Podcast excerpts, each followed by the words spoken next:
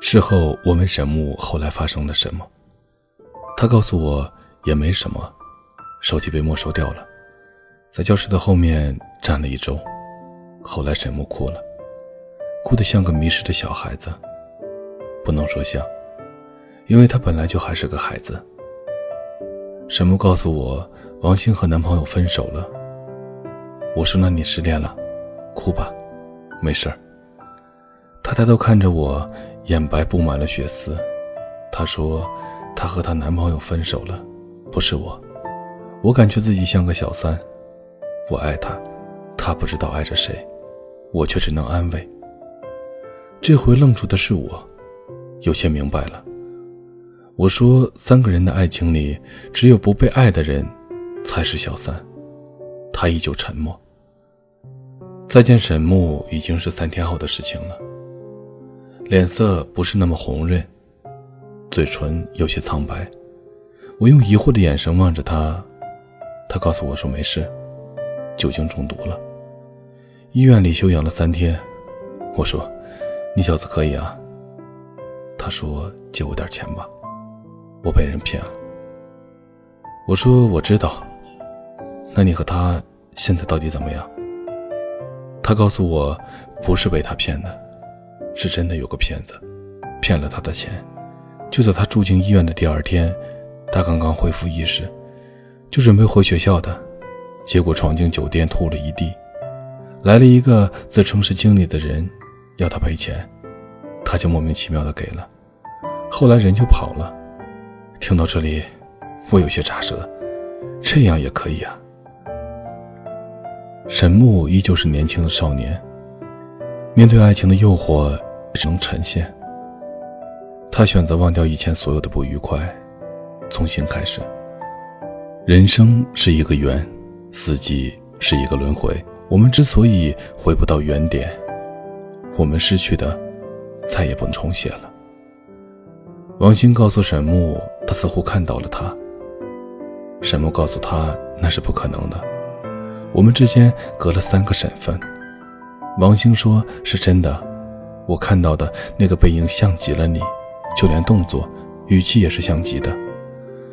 我也看到了王兴发给沈木的照片，一张张背影，确实像极了。若不是我知道沈木不可能跨越三个省份让他拍到背影，否则作为兄弟，我也会认为那就是沈木。沈木意识到某种威胁的暗潮正在涌动，避免和王兴讨论关于背影的事情。但是之后的所有的聊天，竟然都会有背影的存在，比如那个高二的学弟在体育课上摔了一跤，比如高二的学弟想拜王兴为师教他画画，比如高二的学弟向他表白了。时间以一种无声的脚步洗刷着两个人的爱情，使他从欢快的春天成为凋零的冬天。这就是无常。无常是时空中一种必然之路，我们不能常驻于某种情境、某种爱，乃至也不能常驻于忧伤和欢乐。爱情其实没有什么不同的，仿佛相似，其实每天都不一样。有一天，它总会颓废；有一天，它会完全的粉碎。沈木告诉我，他累了。在这场近乎梦幻的爱情里，我说：“累了就歇歇吧。”之后的很久，没有再听到王兴的消息了。沈木也和身边的女孩子确定了恋爱关系。那年冬天，沈木问我：“今天是他生日，我要送一份祝福吗？”我说：“你自己决定就好了。”沈木说：“圣诞节出生的女孩子，总是很幸运的。”我问他。你的生日，他记得吗？有过祝福吗？我看到沈木眼里的光暗淡了下去。我说：“你自己决定就好了。”沈木说：“我知道，爱情故事里面总要有一个人先离开，那么一定不是我。先离开的少些回忆，也就少了些痛苦。”我无所谓的笑了笑。留下他一个人，回味那些他们的回忆。故事似乎到这里也就结束了。他说：“沈木啊，你一直活在自己的回忆里。我想沈木的故事还没有结束。再说起，那便是高考以后的事情了。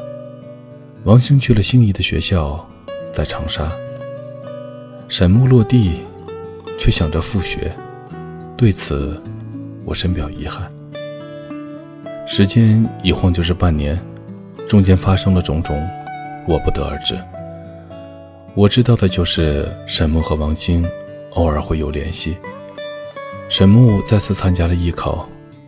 大规模的作弊，让沈木再次落地。